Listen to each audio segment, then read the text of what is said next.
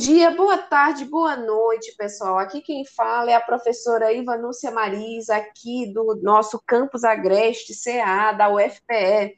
Né? Estamos começando mais uma season do nosso GPPcast, né? o podcast do nosso grupo de estudos em políticas públicas da Universidade Federal de Pernambuco, campus Agreste, do Núcleo de Gestão. Né? Temos aqui como âncora da nossa, da, do nosso grupo de estudos não é o grupo Populus, não é o Observatório Populus, que é coordenado pelo, pelo professor Mário dos Anjos, né, que também é nosso pesquisador e professor coordenador do nosso GPP. Hoje nós estamos com um convidado mais do que especial, não é? Um caríssimo amigo, não é? E companheiro de longa data dos estudos constitucionais, dos estudos do Estado, o professor doutorando e mestre em Direito, professor Arthur Magalhães. Seja muito bem-vindo, meu querido.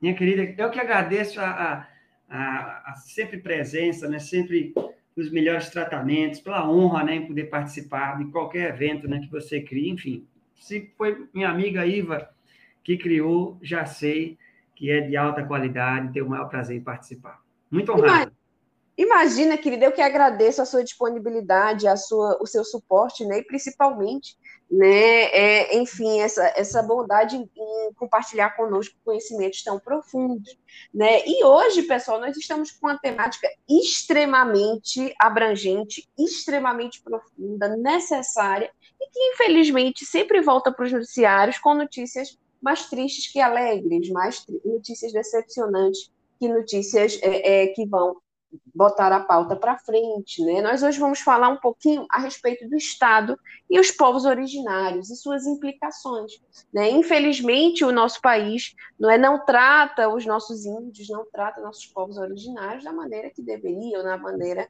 que ele, esses grupos mereceriam, não é? E é algo que não veio desse século, não é algo que veio dessa década, é algo que vem desde a Constituição do Estado brasileiro, né? E o professor Arthur vai trazer alguns detalhamentos e algumas discussões a respeito disso. Professor Arthur, fique à vontade, o microfone é seu e os nossos ouvintes estão aqui ansiosos pela sua palestra. Bom, é, agradecer mais uma vez a minha amiga Maíva Lúcia, né? Viva Iva, antes de tudo. E vamos então né, tecer alguns questionamentos, ainda que breves, né, a respeito dessa tumultuada relação, essa difícil relação que envolve o Estado, né, tal como a imensa maioria dos Estados nacionais latino-americanos, e, claro, os povos originários, os povos indígenas né, que aqui já habitavam né, séculos e séculos e séculos antes da chegada dos povos europeus. Bom, a discussão que eu trago aqui, pessoal, ela é, marca, então, uma situação muito pujante e complexa que envolve o direito ao território, o direito aos espaços a serem utilizados pelos povos indígenas. É, vou aqui trazer para vocês, né, sem a pretensão de esgotar o tema, mas apenas a título de elucidação, uma das disputas mais interessantes que tem sido evidenciadas no direito nos dias atuais, que é o confronto entre a teoria do indigenato e a teoria do marco temporal. Então, basicamente, né, podemos assim entender, é, obviamente existem relatos arqueológicos que identificam né, materiais, que identificam é, existência de povos nesse espaço de terra que nós convencionamos chamar continente americano, que datam né, de 14 mil anos antes da chegada de Cabral. É, não só artigos arqueológicos, mas também é, conhecimentos ancestrais que foram, portanto, perpassados ao longo é, dos tempos, entre pessoas, entre avós e netos, até que essas informações hoje chegassem e aqui pudessem ser observadas. Eu faço a menção, sobretudo, da fantástica obra de Cacauerá Jecupé. E o nome dessa obra se chama A Terra dos Mil Povos. Essa é uma obra que reflete conhecimentos cosmológicos e também conhecimentos arqueológicos, e que trata, portanto, toda a historicidade, ou pelo menos é, na medida do possível, a historicidade dos povos indígenas, que, portanto, podem ser aqui identificadas muito antes né, da chegada dos povos europeus, da, da do, próprio, né, da própria navegação e das, dos interesses né, portugueses. Beleza?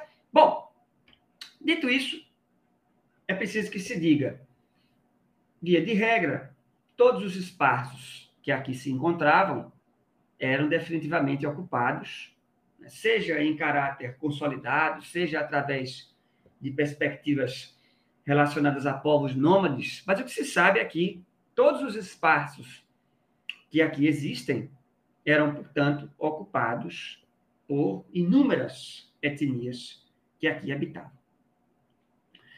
É, é fato que, com a chegada dos povos europeus ao continente americano e os estudos decoloniais né, marcam aí o ano de 1492 como o, o momento né, que, em que se inicia essa, essa discussão. Claro que esse não é o primeiro momento em que se tem a chegada de povos europeus em território americano, até porque existem outros estudos que marcam, portanto, a chegada de vikings, ou até mesmo de outros povos de outras regiões do mundo, como fenícios, etc, etc. Mas o momento em que se inicia né, esse procedimento de, de, de, de, colonização, enfim, o momento em que se inicia esse momento em que os povos indígenas começam a, a perder seus espaços, a ver a sua mão de obra sendo utilizada de forma utilitária, enfim, o momento em que os recursos naturais começam a fazer frente às demandas do capital, se assim podemos dizer, como diria Karl Marx, né, a escravidão ela tem uma relação direta né, com a com a grande indústria, né? até porque a escravidão foi necessária para a colônia, a colônia foi necessária para o comércio internacional, e o comércio internacional é, portanto, base da grande indústria. Enfim, uma coisa está relacionada à outra. Mas é fato que a chegada de Cristóvão Colombo à região americana, isso daí em 1492, é um marco para o início do que nós chamaríamos de perspectiva colonial. Então, podemos dizer que, a partir desse momento, nós temos uma, uma constante invasão dos povos europeus aos povos originários daqui, então, espaço conhecido por América, e que passa, portanto, a trazer inúmeras é, consequências, né, consequências até hoje sentidas, não só para os povos indígenas, mas também para todos nós, né, habitantes desse grande globo. Por certo, pessoal, para todos os efeitos, a partir desse momento, nós temos, então, uma diminuição constante do poder sobre o território indígena da parte dos povos originários. Seja através é, do, das conquistas rurais, seja através dos bandeirantes, seja através do uso desses espaços né, para fim de salvaguardar interesses econômicos europeus, mas o que se sabe é que os povos indígenas começam a não só é, serem abatidos ao fio da espada, como também pela força dos mosquetes e, claro, sobretudo também pelas pestes que lhe foram empreendidas através do contato né, entre povos. Então, sejam as, as, as doenças virais, sejam ainda as batalhas que ali observaram, os povos indígenas começam, em grande parte, a ruir perante esse ímpeto avassalador é, promovido, portanto, pelo povo europeu é, e suas tendências é, de conquista. Mas o que se sabe, portanto, e, e vale a pena aqui pontuar, é que nos dias atuais, e aí fazendo um salto histórico, surge novamente a discussão, e a Constituição de 88 ela tem um papel importantíssimo, já sendo assimilada né, sobre uma proposta de um, de um desenvolvimento, ainda que criticado por autores como Alberto Acosta, por exemplo, mas que se pretendiam é, serem, então, projetados a fim de garantir a felicidade geral dos povos, e podemos compreender essa lógica de desenvolvimento através da própria figura do welfare state, né, estado do bem-estar social, esse desenvolvimento não poderia apenas ser de conteúdo puramente econômico ou de concentração de riquezas, mas também a fim de permitir que a diversidade ela pudesse existir na medida do possível. E isso implicaria, portanto, no reconhecimento da territorialidade nativa, ou seja, no reconhecimento de que os povos indígenas têm direito, então, a ocupar suas porções de terra para que ali possam experienciar as suas cosmovisões e as suas crenças. Portanto, pessoal, nós temos a, a identificação constitucional de uma teoria que aqui chamamos teoria do indigenato. E essa teoria, então, como diria o próprio Aparício, ela passa a reconhecer o pluralismo cultural existente no Brasil, trazendo, então, uma nova dimensão aos direitos territoriais indígenas, levando em consideração seus direitos étnico-culturais. Bom, para todos os efeitos, então, se nós pudéssemos aqui traçar uma definição do que nós entendemos por indigenato, poderíamos dizer que se trata da posse originária e congênita da terra, ocupada então pelos povos tradicionais. Então, reconhecer a teoria do indigenato é reconhecer que os povos originários, dado o fato de aqui haverem habitado ao longo de toda a história, não podem então perder o seu contato com os espaços. Ou seja, é garantir que essas pessoas continuem vivendo em seus espaços, na medida do possível, mas que então possam aí, para lembrar, manter as suas cosmovisões, manter as suas crenças e todo o seu estilo de vida próprio. Portanto, o indigenato, ele passa a figurar né, como uma política, uma ação política administrativa que combina-se com uma prática de conhecimento, também conhecida pela expressão tradição sertanista, como diria Verdun. Portanto, essa teoria ela passa a gerar aos povos indígenas uma segurança maior no que diz respeito à garantia de que seus espaços serão conservados e que ali eles poderão habitar. É fato, e aí cabe, claro, a crítica, é, não há no curso dessa teoria nenhum tipo de perspectiva que diga respeito às limitações ou às dimensões desses espaços.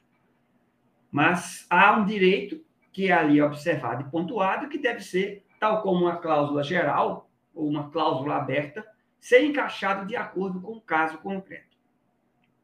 É importante que se diga também que essa perspectiva ela não foi necessariamente criada pelo governo brasileiro ela segue também uma tendência internacional que leva em consideração os principais tratados internacionais existentes no que diz respeito à proteção dos povos indígenas.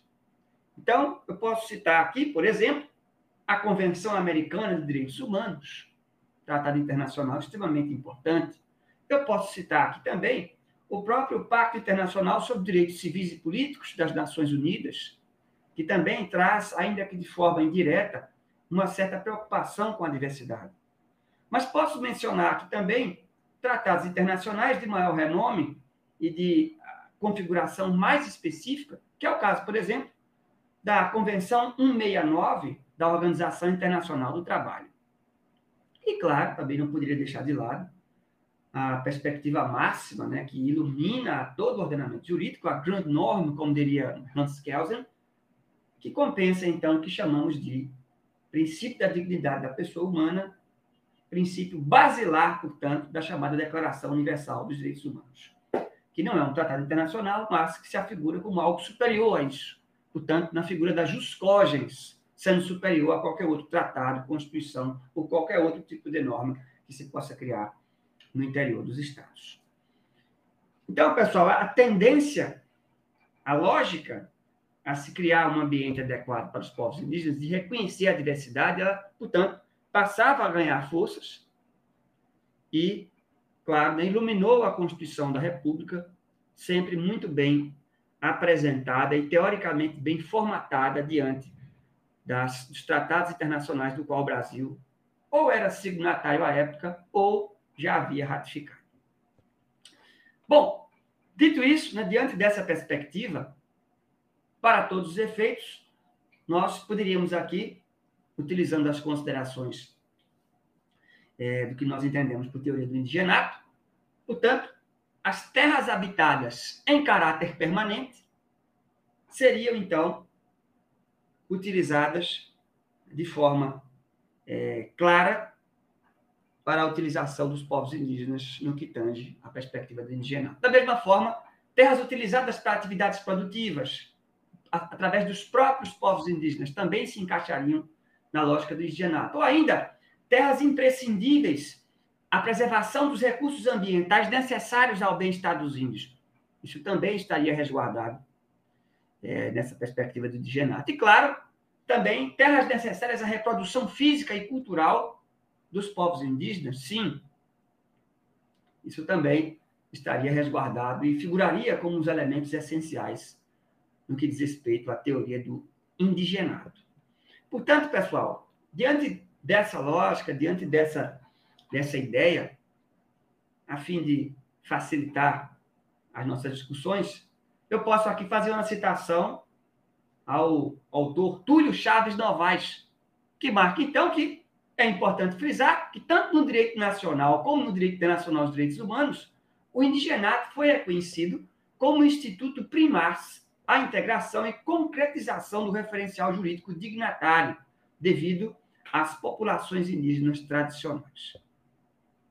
Logo, para que a gente consiga entender de uma vez por todas, essa teoria, ela compreende que os povos indígenas têm direito, então, a serem mantidos nos seus territórios tradicionais e que ali possam continuar vivendo o seu estilo de vida de acordo com o interesse daqueles povos indígenas e que então poderão ocupar o espaço, seja de forma produtiva, né, para a subsistência, seja ainda com interesse comercial, enfim, sendo aquele espaço dado aos povos indígenas, eles teriam então o direito de utilizá-los da maneira como sempre fizeram preservando então os recursos naturais e vivendo de forma harmoniosa né, com a natureza.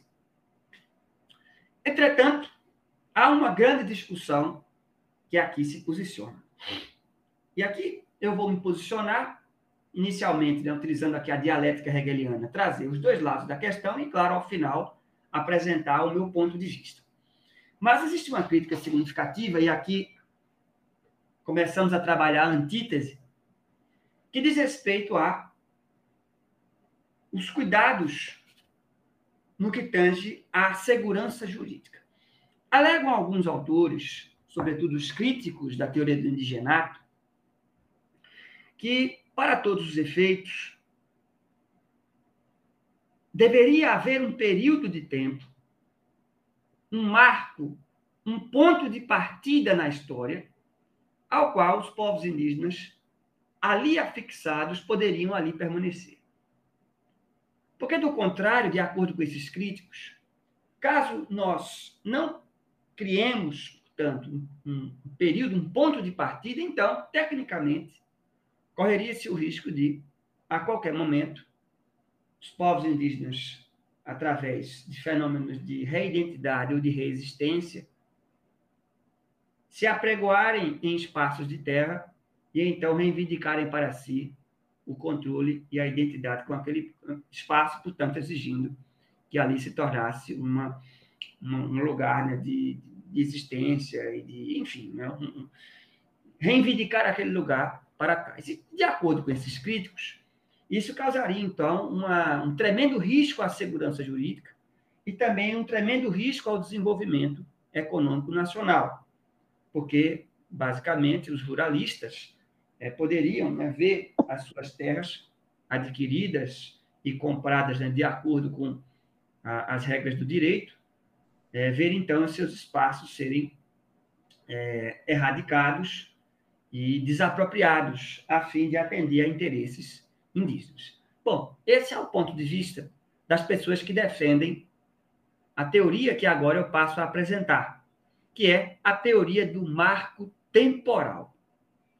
Ora, quando falamos em marco temporal, eu me refiro a uma teoria que foi, portanto, construída através de alguns procedimentos é, específicos e que passou a ser, digamos assim, formalizada através de alguns processos judiciais que ocorreram ao longo dos tempos. Eu posso aqui me referenciar ao procedimento né, voltado para a demarcação da terra indígena Raposa Serra do Sol, onde houve um parecer específico, parecer esse mobilizado, né, aqui chamado né, parecer 001 da Advocacia Geral da União, que começou a, a mencionar e a discutir a possibilidade de criação de um, um momento na história ao qual, caso os povos indígenas já estivessem naquele lugar, tudo bem que continuassem com ele, mas que não fosse permitido que povos indígenas que surgissem de forma posterior pudessem reivindicar espaços territoriais dos quais eles não se encontravam antes desse barco temporal, antes desse momento no tempo. A questão era: qual seria então o dia ao qual se poderia marcar o período histórico ao qual, caso ali estivessem, poderiam ali ficar. E caso ali estivessem, não, perdão, caso ali não estivessem, não poderiam mais adentrar. Ou, caso ali estivessem, sim poderiam ficar. Qual seria, então, o momento no tempo que daria aos povos indígenas o direito de permanecer em seus espaços? Ou o direito, né, ou melhor, né, a perda do direito, digamos assim, de então poder requerer. O marco temporal, então, passava a escolher, né, de acordo com esse parecer, o dia 5 de outubro de 1988, que, porventura, é a data da promulgação da Constituição que agora se apresenta.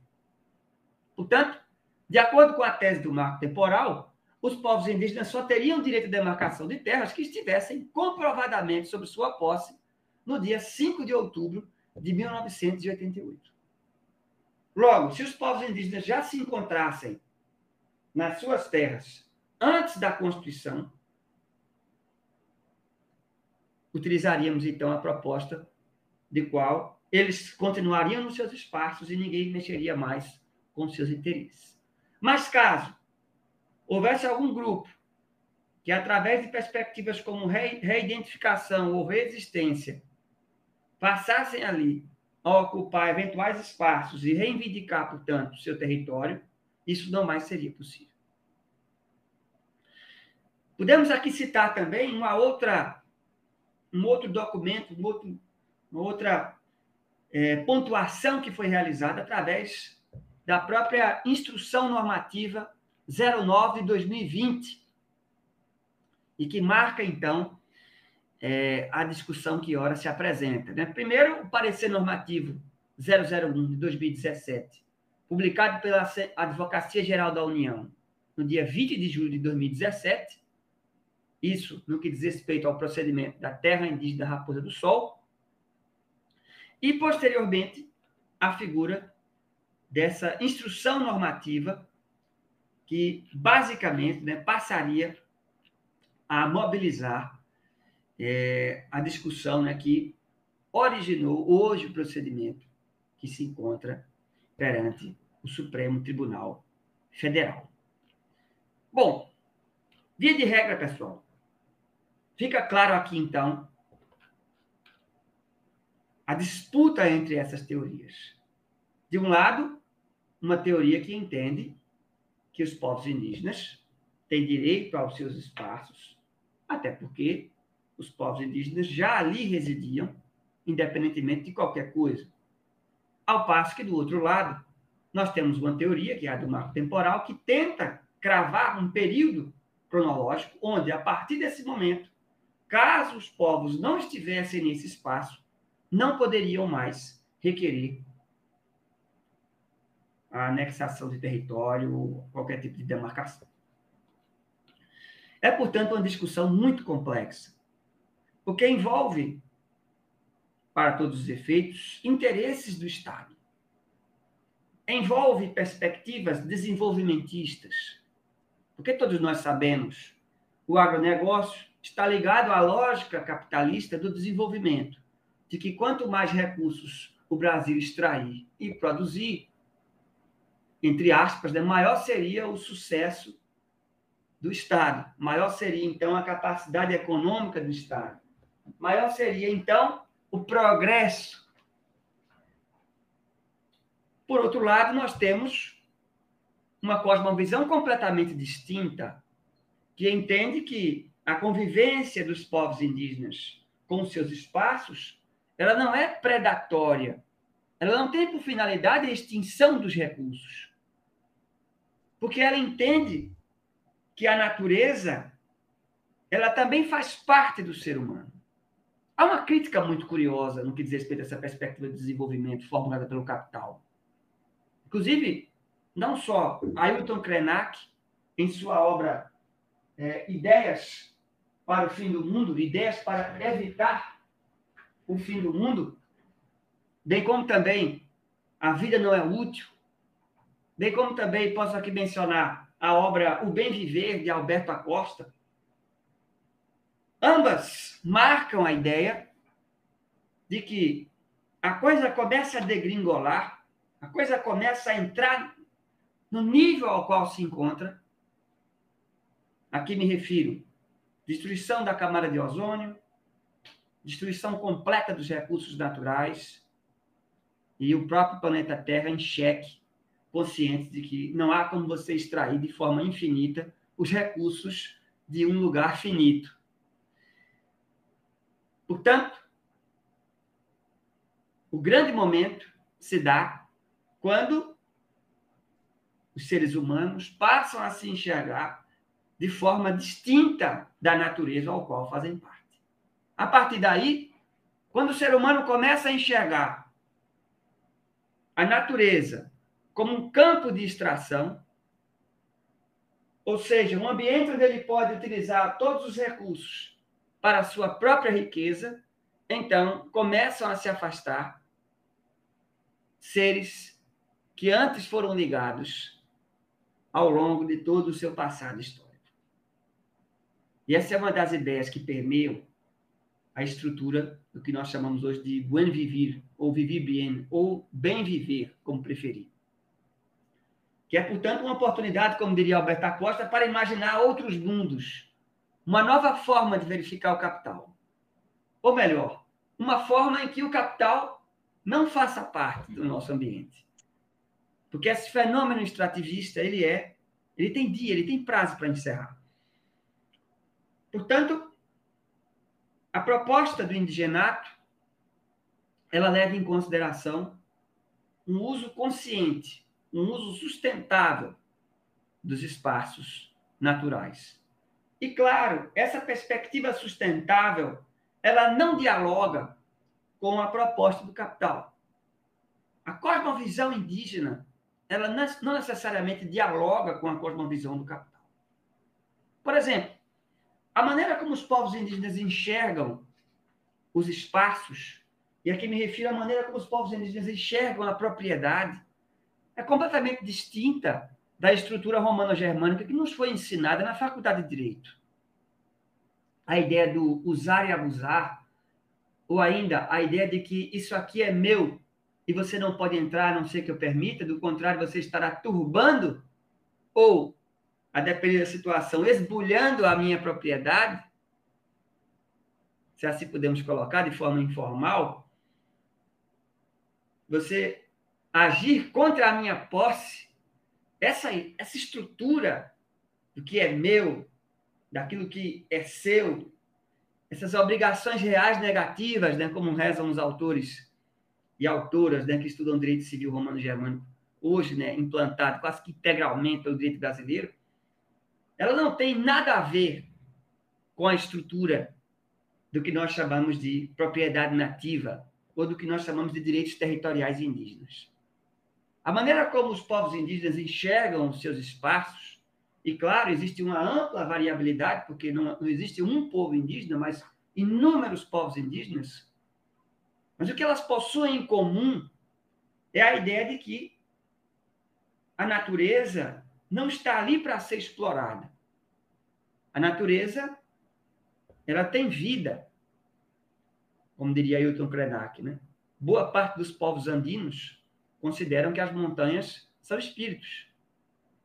Se eu puder até aqui usar a expressão do que o xamã Yanomami Davi Copenala diria em relação às montanhas, podemos entender que as montanhas são, portanto, porções de terra criadas por Omama, uma divindade criadora, que é utilizada né, para suportar o peso do céu. Portanto, se essas montanhas passam a cair, ou são, portanto, destruídas, nós teríamos um esmagamento né, desses espaços, causando a destruição da humanidade. Portanto, são cosmovisões distintas, que estão longe de serem ultrapassadas ou primitivas. Até porque, se nós só considerarmos o conhecimento científico como conhecimento adequado, então nós somos forçados a dizer que agora, no século XXI, nós atingimos o primor do conhecimento, porque em tese dominamos a tudo. Mas é que está. Como é que os povos indígenas são primitivos e nós então nos encontramos no primor do mundo se estamos destruindo a nossa casa? Ou ainda, parafraseando Costas Douzinas em sua obra O Fim dos Direitos Humanos, como é que nós podemos nos entender como os povos mais evoluídos do mundo se foi exatamente do século passado que tivemos a maior quantidade de mortos em escala aqui observadas ao longo da história? Nunca se matou tanto como no século XX. Que eu diga a escala industrial de mortes produzida pelo governo nazista. Portanto, eu tenho minhas dúvidas se nós realmente estamos em uma constante rota de evolução. Não é bem assim. Precisamos rediscutir o mundo à nossa volta, precisamos discutir o papel do Estado em nossas relações e também precisamos discutir o próprio conhecimento. Daí o interesse, como diria Alberto Acosta, de revisitar o conhecimento andino e amazônico, porque existem perspectivas e pontos de vista ali observados que são capazes de permitir a sobrevivência da nossa humanidade, diferentemente da perspectiva puramente capital, centralizadora, eurocentrista e, por demais, que entende que os recursos da Terra são infinitos. A coisa não é bem assim. Bom, diante dessa discussão,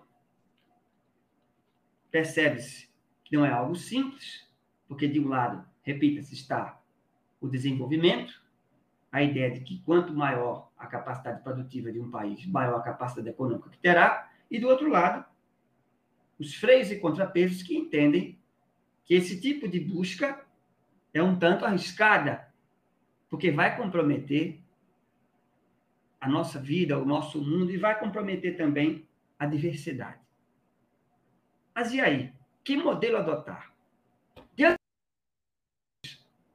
Um procedimento surgido, e aqui me refiro ao procedimento então conhecido, voltado então para demarcação da terra indígena Ibirama Laclanô, de Santa Catarina, onde ali vige o povo Xokleng, sobretudo no que diz respeito à disputa da reserva biológica do Sassafrás, nós então tivemos um procedimento que foi inaugurado na Justiça Federal e que passou a ser utilizada né, por parte dos interessados ali, através da base do Marco Normativo 001-2017, e que fez com que as ideias levantadas no julgamento do caso indígena Terra Raposa do Sol fossem então utilizadas como argumento para impedir que o povo Xokleng recuperasse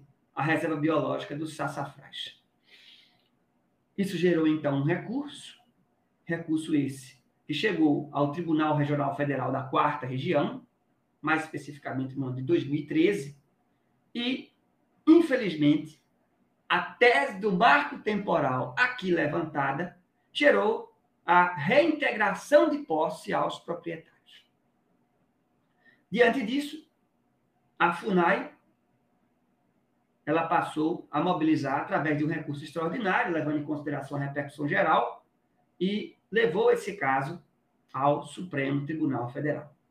A ideia aqui, portanto, era de que se construísse, de uma vez por todas, um, um procedimento ou um entendimento erga omnes que pudesse, então, mobilizar todos os outros processos que existem no nosso país, sobretudo enquanto não houvesse uma legislação mais apropriada acerca do caso.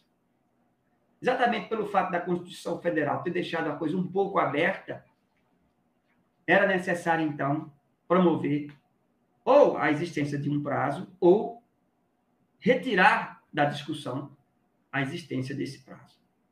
É fato até, podemos aqui mencionar, que a Constituição da República ela havia pensado em um prazo onde todas as demarcações deveriam ter ocorrido. E isso teria se findado em 1993. Mas é fato que, por conta da tensão entre agronegócio e povos indígenas, até hoje temos mais de 724 terras que se encontram em processo de demarcação. Portanto, a coisa passou a tomar um, um, uma discussão tão complexa e tão perigosa que fazia-se mais do que necessário que existisse, então, um julgamento que pudesse, então, por fim a essa discussão. Daí, tá portanto, a importância do procedimento que agora né, se apresenta perante o Supremo Tribunal Federal. Inclusive, vale lembrar, já existe um projeto de lei que foi apresentado em 2007, a chamada PL 490, que tenta regulamentar o marco temporal e trazer ao legislativo, de uma vez por todas, a competência para a demarcação de terras. Nem preciso dizer que essa PL ela é de origem né, pura do agronegócio e do lobby que existe entre os ruralistas. Mas, para fechar aqui a nossa discussão e também não me alongar muito, hoje esse procedimento se encontra né, empatado, de modo que o ministro é, Faquim entendeu, portanto, é, que o marco temporal ele não seria interessante, dando, portanto, voz à teoria do indigenato. De acordo com Faquim, os direitos das comunidades indígenas são, portanto, direitos fundamentais que garantem a manutenção das condições de existência e vida digna aos índios. Portanto, essas terras não teriam valor comercial e não se adequariam ao sentido privado da posse. Aqui vale lembrar, Faquin usa-se de expressão que já se encontra né, alinhada, sobretudo, com a própria Declaração Americana sobre o Direito dos Povos Indígenas, declaração recente aqui de 2016, produzida pela Organização dos Estados Americanos. E também se encontra muito bem alinhada com a compreensão de que os povos indígenas possuem uma outra relação com os territórios. Relação essa que tem sido cada dia mais esclarecida e conhecida pelo Sistema Interamericano de Direitos Humanos, que o digam as inúmeras decisões da Corte Interamericana de Direitos Humanos, sentenças essas que, ainda que muitas delas se encontrem em fase de supervisão, já marcam, então, um certo cuidado daquele organismo jurisdicional em respeitar a diversidade na forma de identificação dos seus territórios e de seus espaços. Porém, pessoal, o voto de Faquim foi contrarrazoado, porque o ministro Nunes Marques votou de forma contrária. De acordo com Nunes Marques, que abriu, portanto, divergência a esse voto, revelou que, sem um marco, a expansão das terras indígenas poderia ser infinita, porque a qualquer momento, é, através de lógica de reidentidade e reexistência, os povos indígenas então poderiam se firmar novamente em determinados espaços e recuperar ali a sua condição de identidade com a terra, exigindo então a desapropriação. Portanto, hoje o processo se encontra em um a um, porque no ato do voto de Alexandre de Moraes, esse pediu um tempo para estudar o caso com mais calma. Momento esse que se deu no dia 20 de setembro de 2021. Inclusive, vale lembrar, enquanto os votos de Faquim e os votos de Nunes Marques eram, portanto, pronunciados, havia toda uma mobilização comunitária dos povos indígenas em, em Brasília, a fim gerar, então, né, a atenção necessária e suficiente para promover um julgamento justo aos povos indígenas. Vale lembrar que a presidência da República, do atual governo, também é favorável à tese do marco temporal. O atual governo, né, que tem se mostrado né, redondamente contrário aos interesses dos povos indígenas, aqui devemos colocar, também se encaixa de forma total e sem qualquer escusa a ideia do marco temporal, a ideia do interesse do agronegócio e do ruralismo.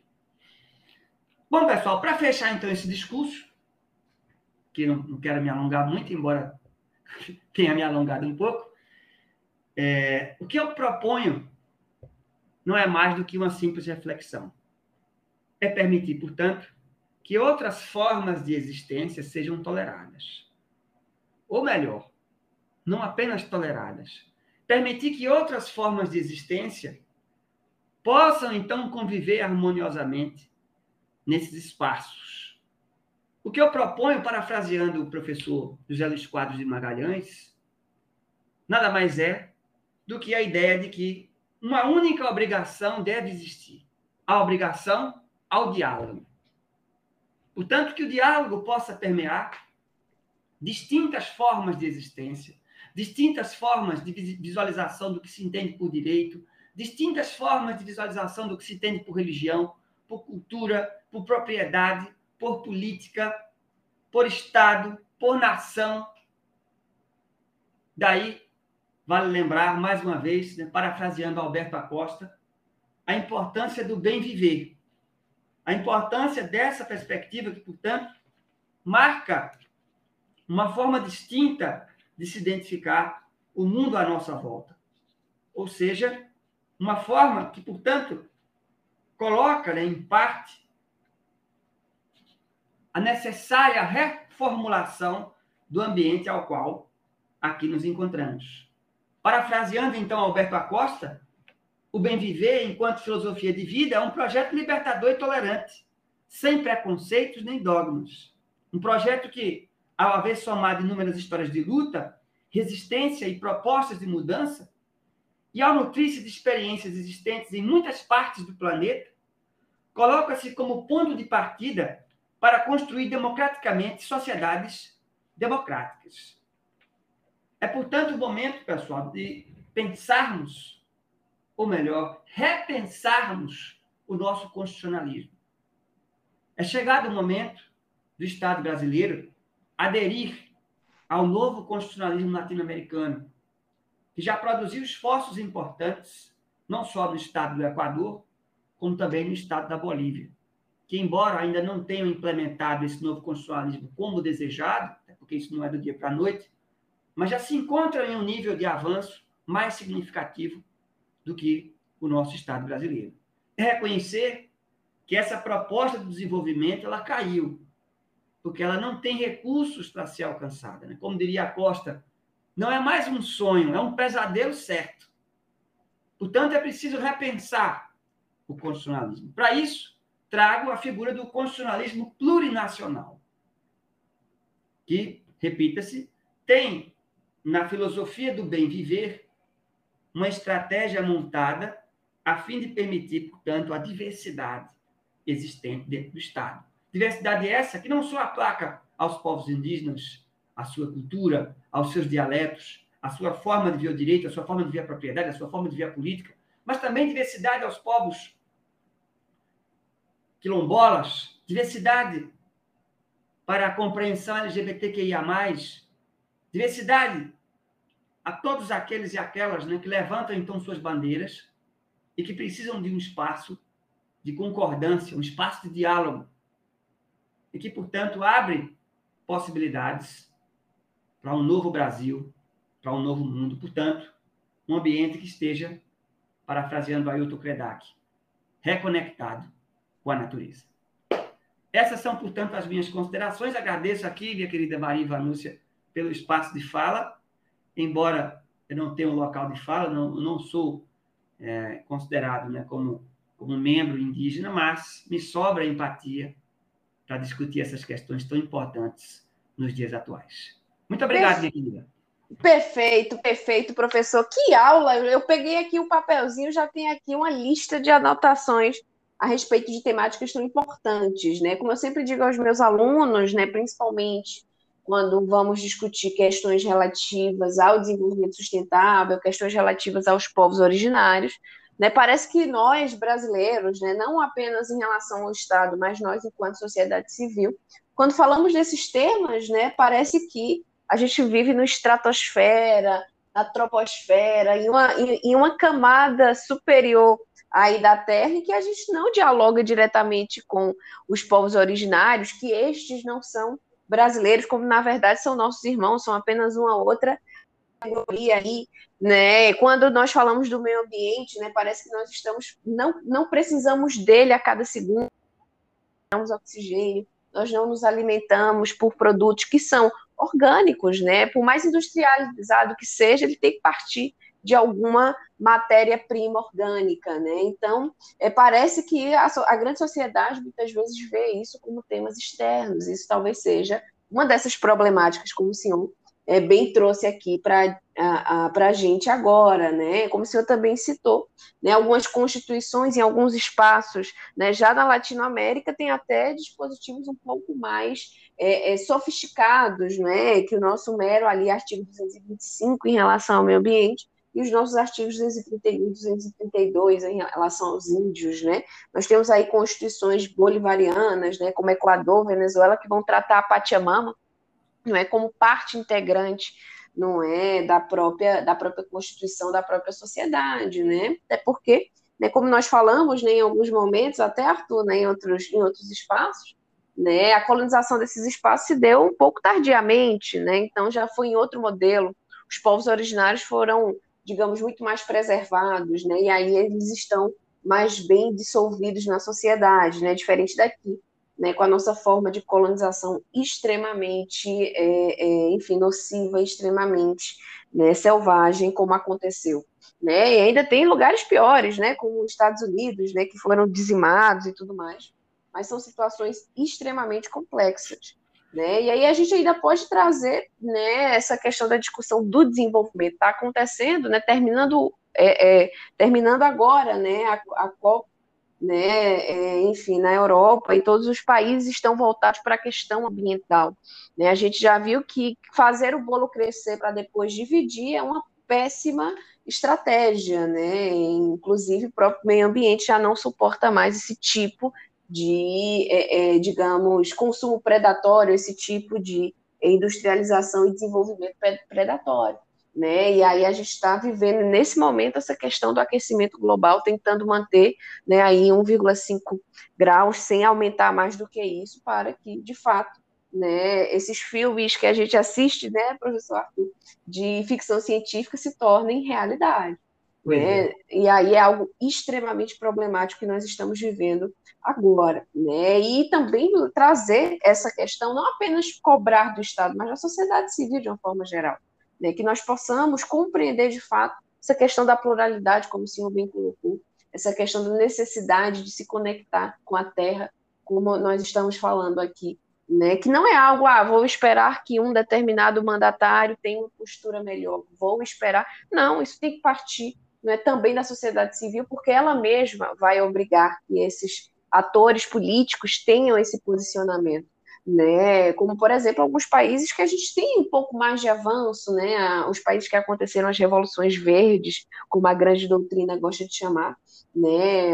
Meus, meus alunos sabem, né? Eu gosto de falar muito desse exemplo.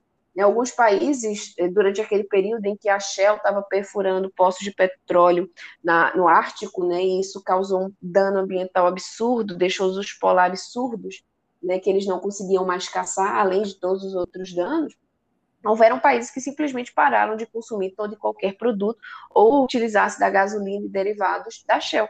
Né, e aí fecharam postos nesses países. Né, isso também é uma forma de cobrança né, da sociedade em relação a posturas mais equilibradas, não só do, do Estado, como das empresas, como, é. né, é, pode falar, Cris. Verdade, verdade. Então, é algo, são coisas que a gente precisa não apenas refletir, mas trazer para o nosso dia a dia. Né? Enfim, escolher melhor, não é como, é, é, enfim, nós temos, os cientistas políticos falam muito, né, que o voto é a expressão mais simplória, não é, de exercício da democracia, escolher quem vai escolher por você. Mas ainda que simples, é a fundamental. Né? Então é sempre bom observar a postura das pessoas em que né, a gente está escolhendo para escolher por nós. né? Porque senão nós podemos ter consequências drásticas e como tam, estamos vendo né, nessas discussões essas últimas semanas, irreversíveis. Né? E, e para trazer só mais um, uma pitadinha aqui, professor Arthur, para a nossa discussão, né? para deixar ela mais bombástica do que já está, né? a gente não pode esquecer que a questão ambiental, como a questão dos povos originários, como a questão, essas questões sociais, elas são questões que principalmente o meio ambiente, elas não têm relação única e exclusivamente com algo externo, não é como bioma X, bioma Y, né? Elas têm relação com a própria sobrevivência dos seres humanos, manutenção da humanidade, né? Então, o que, é que eu estou querendo dizer com isso? Que o meio ambiente, ele é um direito humano, por quê? Porque o meio ambiente ele vai sobreviver, né? Mesmo que todos os seres humanos sejam extintos em alguns milhares de anos, a, a, a vegetação vai se restabelecer.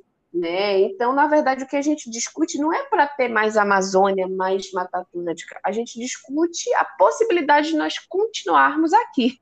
E não ela. Ela vai continuar. Nós aqui estamos ameaçados. E às vezes as pessoas esquecem disso. Né? Como vocês. É, é, eu vi uma reportagem uma vez que tinha uns infográficos assim, muito inteligentes, né? dizendo, gente, para o tempo da Terra, a gente é uma gripe que ela teve alguns milhares de anos, mas que pode passar a qualquer momento, né? Agora a Terra vai continuar aqui, e a gente precisa lutar é pela sobrevivência, né? E os povos originários, como você bem colocou, parecem que têm diálogos muito mais sofisticados com o meio ambiente do que nós, que, né, nos auto-intitulamos civilizados, né? Então é uma coisa para se observar, né? Talvez nós não apenas devemos defendê-los, como também aprender com eles, né? Professor, muito obrigada. Eu tenho certeza que os nossos ouvintes, nossos alunos e pesquisadores vão adorar o nosso diálogo.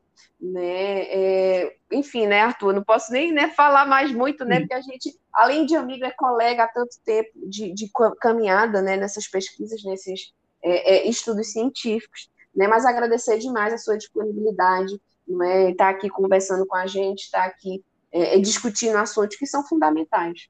Né? Então, agradeço demais. Para mim é uma honra, minha querida, uma honra maior, né? Como eu, repetindo aqui que eu coloquei no começo, né? se a proposta é encabeçada por, por professora Maria Vanúcia, eu tenho certeza que é uma proposta de qualidade. Então, todos os convites eu aceito né, sem questionar, porque sei que são da mais completa qualidade. E tenho certeza que também o nosso ouvinte né, é extremamente qualificado e que fará bom uso das pontuações. E, sem dúvida, né, tudo isso né, é importante para que nós possamos né, caminhar para um mundo melhor. Perfeito, perfeito, querido. Então, pessoal, estamos encerrando. Né? Eu ficaria aqui mais umas três horas conversando com o professor Arthur, mas por enquanto estamos encerrando não é, esse nosso programa. Nos vemos daqui a 15 dias não é, na nossa próxima entrevista. Continue nos acompanhando e muito obrigada por estarem aqui conosco.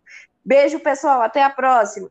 Tchau, tchau, pessoal. Obrigado por tudo. Obrigado, Maria Vanúcia. Até mais, minha querida. Até mais, querido.